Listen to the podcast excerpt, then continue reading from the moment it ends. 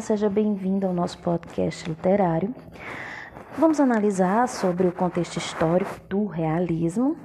Então, pegue o seu fone enquanto você lava a louça, varre a casa, ou mesmo deitado confortavelmente né, na sua cama ou sofá. Seja lá o que você estiver fazendo, né? É, pegue o seu fone né, e vamos otimizar a nossa aprendizagem. Qual era o momento histórico em que nasce o realismo?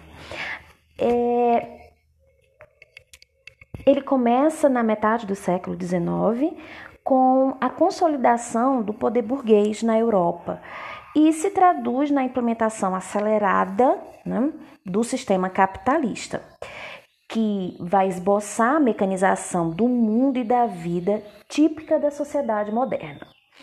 Dentre outros fatores de modernização, a gente destaca o crescente uso da eletricidade e maior eficiência das comunicações, né, que são garantidas né, e importantes descobertas, como a máquina a vapor, que sofisticam o sistema de locomoção, as novas técnicas de, de impressão, pois agilizam a circulação de livros e jornais.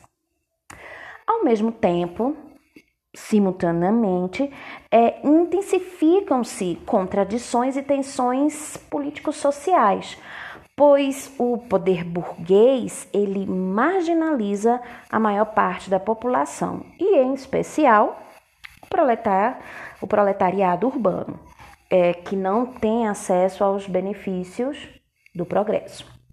A Comuna de Paris, em 1871, na tentativa da classe operária de tomar o poder, constitui o ponto culminante de uma série de movimentos e crises que se alastraram por toda a Europa desde 1860 e colocam em xeque o modelo burguês capitalista nela predominante.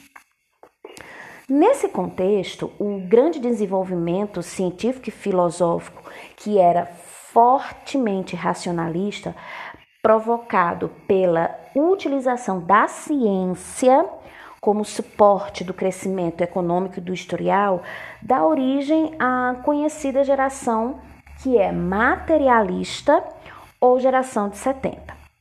Essa geração dominará o cenário intelectual da segunda metade, segunda metade do século XIX, principalmente entre 1870 e 1900, em todos os campos do conhecimento.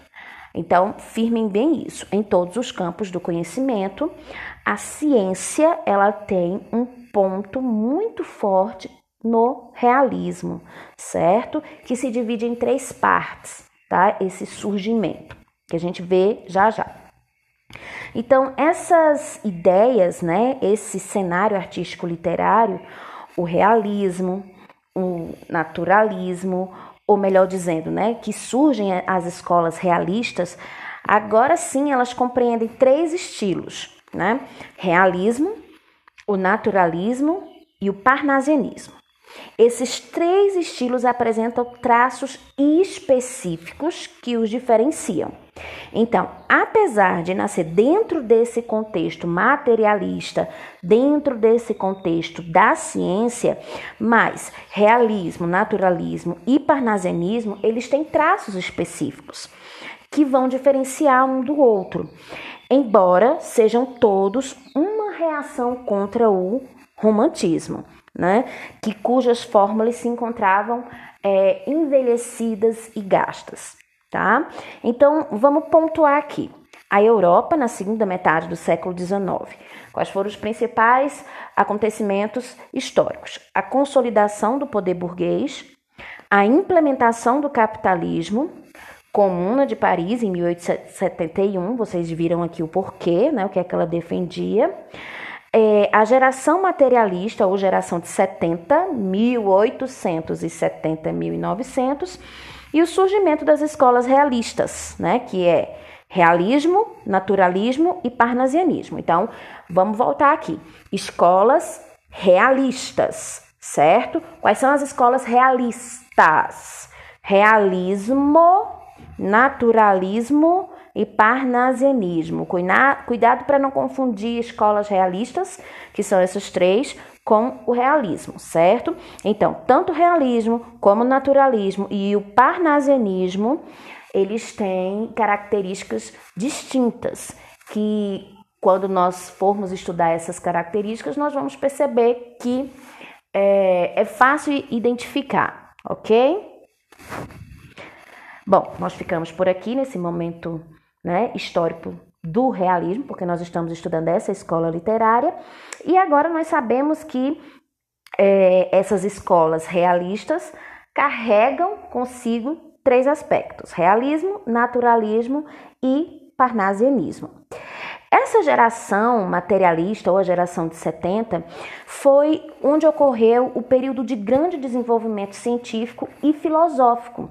Então, eles tinham um cunho muito forte no racionalismo e no científico. Né?